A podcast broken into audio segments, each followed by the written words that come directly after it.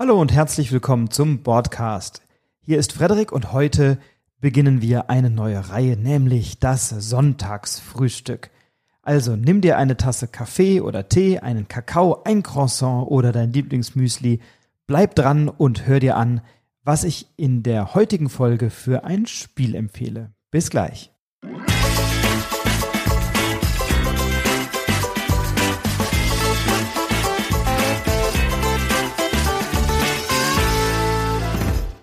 Ja, das Sonntagsfrühstück ist eine neue Reihe, ähm, die ich ins Leben rufen möchte, aufgrund einiger schöner Rückmeldungen und Feedbacks, die ich bekommen habe. Also zum einen sind ja meine Podcast-Folgen in der Regel etwas länger, weil ich natürlich entweder mehrere Spiele bespreche oder Spiele sehr ausführlich bespreche.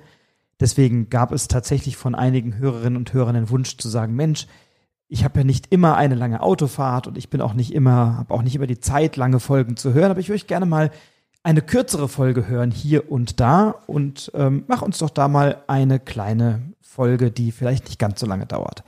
Zum anderen möchte ich gerne meinem Versprechen, das ich eingangs in diesem Podcast gegeben habe, Rechnung tragen, nämlich auch hier und da Familienspiele vorzustellen, Familie äh, oder Spiele, die vielleicht eine etwas geringere Einstiegsschwelle haben, eine Einstiegshürde, die nicht so hoch ist, also Spiele, die vielleicht auch schon etwas älter sind oder die eben nicht der allerneueste heiße Scheiß auf dem Markt sind, sondern die es sich lohnen, immer mal wieder hervorzuholen und anzuschauen und natürlich zu spielen und die auch im Familienbereich gut spielbar sind. Explizit sind es keine reinen Kinderspiele, die ich in dieser Reihe vorstellen werde, sondern ich möchte tatsächlich jeden Sonntag einen Spieletipp abgeben, für ein Spiel, mit dem du so an einem Sonntagnachmittag ganz gemütlich mit deiner Familie und Familie kann natürlich auch einfach ein Freundeskreis sein, dein Partner, deine Partnerin, mit denen du dann spielen kannst. Und zwar eben Spiele, die nicht aus dem Kenner- oder Expertenbereich sind, sondern ganz explizit schöne, entspannte oder auch mal lustige oder auch mal wilde, aber auf jeden Fall schnell zu lernende Spiele.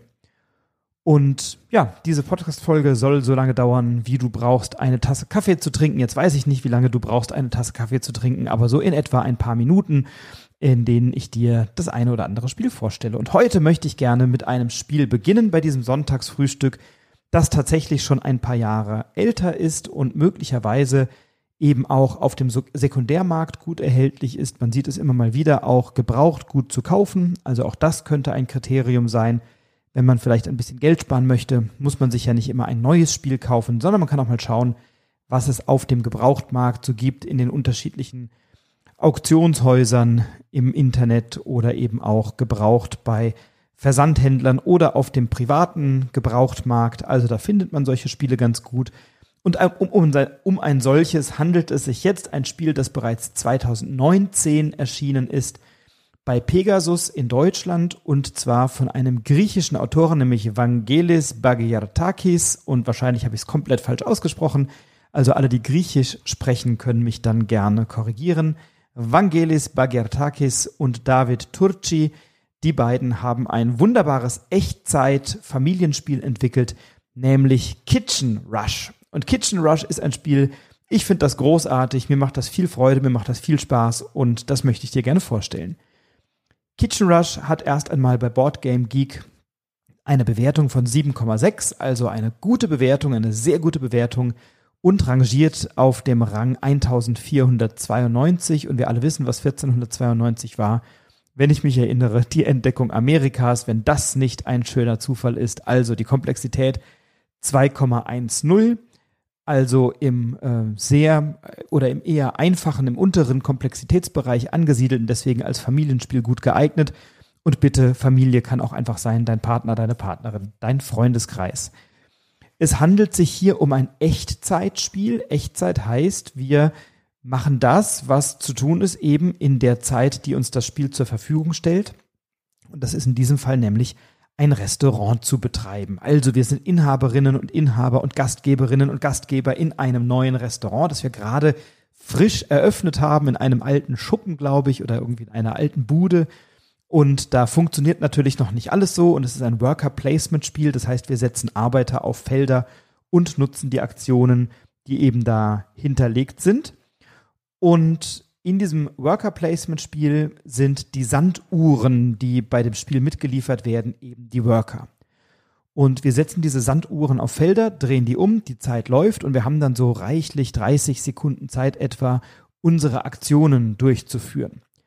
Und diese Aktionen sind zum Beispiel Gäste zu platzieren, also da kommen Gäste in unser Lokal über Karten, die aufgedeckt werden. Wir nehmen Bestellungen auf, die haben natürlich Essenswünsche, was sie essen wollen. Am Anfang sind es leichtere, äh, leichtere Gerichte und wenn wir dann unsere Qualitäten als Koch oder Köchin unter Beweis gestellt haben, werden die Gerichte im Laufe des Spiels auch immer komplexer und komplizierter. Wir bereiten natürlich die Gerichte zu. Was gehört dazu? Wir nehmen Zutaten aus einer Speisekammer. Wir holen später auch Gewürze oder müssen diese Zutaten eben beim Händler oder auf dem Markt an so einem Marktstand besorgen. Wir kochen sie natürlich und müssen dann die richtigen Zutaten und die richtigen Gewürze auf die Teller packen, auf die richtigen Teller natürlich. Wer möchte schon gerne ein Filet ähm, von einem Suppenteller essen oder wer möchte gerne eine Gemüsesuppe von einem flachen Teller essen? Das muss natürlich seine Ordnung haben. Und später werden wir immer komplexere, kompliziertere Aufgaben bewältigen. Und das Schöne ist, wir machen das kooperativ. Das heißt, alle Spielenden können kooperativ ihre Sanduhren einsetzen. Jeder von uns und jede von uns hat eine Anzahl Sanduhren, nämlich zwei Stück. Und diese beiden Sanduhren können dann auf, oder diese Sanduhren, die dann im Spiel sind, können auf diese Felder gesetzt werden. Und dann müssen wir uns natürlich absprechen. Wer nimmt die Gäste an oder wer lässt die Gäste rein? Wer holt die Zutaten? Wer fängt schon mal an zu kochen? Was wird gekocht? Wer kümmert sich um welches Gericht? Wer liefert aus? Wer braucht welche Teller? Und das ist tatsächlich wie in so einer Großküche oder wenn dann so ein bisschen die Hektik aufkommt im Restaurant, wenn die Bude voll ist und alle gleichzeitig ihr Essen wollen, dann müssen wir uns natürlich gut abstimmen, denn die Gesamtzeit läuft. Wir haben einen Timer, den wir beispielsweise über ein Handy einstellen können. Vier Minuten, fünf Minuten, so in etwa. Und in in dieser Spielzeit länger dauert es gar nicht, vier oder fünf Minuten, können wir dann alles das erledigen, was wir brauchen, um eben eine entsprechende Anzahl an Bestellungen zuzubereiten.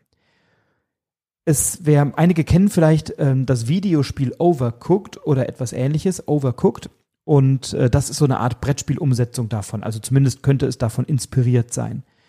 Das Schöne bei diesem Spiel ist, ist, dass sich das Spiel im Schwierigkeitsgrad nach und nach steigert. Also am Anfang in den ersten ein oder bei, ein oder zwei Missionen lernen wir so die ja, Herausforderungen kennen und die Spielmechanik und wie das Ganze so funktioniert und dann haben wir das begriffen und bei den ersten ein oder zwei Missionen denkt man, naja, das ist ja keine große Kunst, das kann doch jeder, das ist doch ganz leicht. Und so ab Mission drei oder vier wird es dann schon tatsächlich sehr anspruchsvoll und knifflig, in der geforderten Zeit die richtige Anzahl an Bestellungen zu liefern. Und man hat im Spiel etwa, ich glaube, acht Missionen sind es oder acht Kapitel, die im Schwierigkeitsgrad eben steigern. Und das Schöne an dem Spiel ist, und da kommen wir schon mal zu einigen Lobpreisungen. Äh, wir haben erstmal eine super Gestaltung des Spiels, also es sieht tiptop aus, ganz schön. Es sind schöne Holzkomponenten als Essen. Wir haben einen Spielplan, der so modular zusammengesetzt ist. Also acht Einzelteilen wird er so zusammengepuzzelt. Und dann wird von Kapitel zu Kapitel immer mal eine dieser Puzzleteile oder dieser Fliesen umgedreht und dann verändert sich der Gastraum oder wir merken, am Anfang haben wir eine Küche, in der wir ganz viele dreckige Teller produzieren. Naja, dann müssen wir irgendwann eine Spülküche anschaffen, sodass wir die Teller dann auch noch spülen müssen. Kommen also neue Aktionen dazu oder wir kommen dann später in ein Gewächshaus, wo wir dann Kräuter und Gewürze sammeln oder ein Marktstand, auf dem wir dann unsere ähm, Zutaten einkaufen können. Wir haben einen Kassenraum, in dem wir dann Einnahmen äh, sozusagen generieren können für die Essen, die wir haben. Und dieses Geld können wir dann wieder einsetzen, um etwas zu kaufen. Und das Ganze eben in einer Spieldauer von pro Mission etwa fünf Minuten. Also super Geschichte. Das Spiel führt einen super in diesen steigenden Schwierigkeitsgrad rein. Man kommt total gut rein. Es ist super schnell erklärt. Ähm, es wird immer komplexer, es wird immer anspruchsvoller, auch mal an Punkte, wo man so eine Mission nicht schafft, wo man sagt, oh, das probieren wir jetzt gleich wieder. Und man will sofort weiterspielen, weil auch in der Anleitung oder in dem beigefügten Szenarioheft, der, also das in der Anleitung abgedruckt ist, ähm, hat man sozusagen schöne Stimmungstexte, die einem dann dahin äh, lotsen und sagen, naja, jetzt am Anfang waren vielleicht deine Freunde mal zu Gast und später kommen auch anspruchsvollere Gäste und ähm, die musst du natürlich auch bedienen und du musst deine Kochkünste verbessern und so. Also das Heft leitet einen da total gut durch. In dem Spiel entsteht eine total schöne Energie, manchmal auch ein bisschen Hektik, manchmal auch ein bisschen Stress, weil man sagt, jetzt mach doch mal hin und was ist da los? Also man setzt seine Sanduhren ein, dann muss man natürlich warten, bis die Aktion abgelaufen ist, aber dann kann es eben sein, dass ganz viele gleichzeitig etwas machen und dann auf das gleiche Feld wollen, da muss man sich wieder abstimmen und so. Also man hat da ordentlich was zu tun, man kommuniziert stark miteinander und am Ende freuen sich alle, wenn das richtige Essen auf den richtigen Tellern liegt und die dann auch gespült und bereit sozusagen in der Küche liegen. Es gibt vielleicht so ein, zwei Punkte, die ja möglicherweise nicht für jeden oder für jede was sind. Ähm, ich finde, der Wiederspielreiz bei diesem Spiel ist hoch, aber möglicherweise nicht unendlich, weil wenn man diese acht Missionen dann irgendwie ein, zwei, dreimal geschafft hat, dann braucht es vielleicht auch mal eine neue Herausforderung, aber dann gibt es so Möglichkeiten, das in kürzerer Zeit zu schaffen oder eben äh, die Missionen ein bisschen zu erschweren. Gleichzeitig gibt es aber auch zwei Erweiterungen, nämlich eine große, eine Haupterweiterung, die heißt Aber bitte mit Sahne. Da geht es dann um Desserts und Eis, auch sehr schön gestaltet und eine Mini-Erweiterung unerfreulicher Besuch. Da kommen dann eben Kritiker und das Gesundheitsamt vorbei, die man dann eben auch noch überzeugen muss. Was manchmal ein bisschen nervt bei dem Spiel ist der Aufbau. Also man muss immer sehr genau, je nach Anzahl der Spielenden, ähm, die Zutaten abzählen und dann zählt man halt irgendwie die Karotten ab und das Gemüse und den, das Fleisch und so weiter und legt das dann in die einzelnen Kammern. Also dafür, dass man eben dann pro Runde nur vier oder fünf Minuten spielt, muss man es trotzdem nochmal irgendwie zwei, drei, vier Minuten aufbauen. Das ist dann so ein bisschen lästig, aber das Spiel kompensiert das, weil es eben einfach einen riesen Spaß macht. Ähm, und man hat viele Kleinteile, die man wegpacken muss am Ende. Das ist für manche auch ein bisschen nervig, aber mich stört das überhaupt nicht.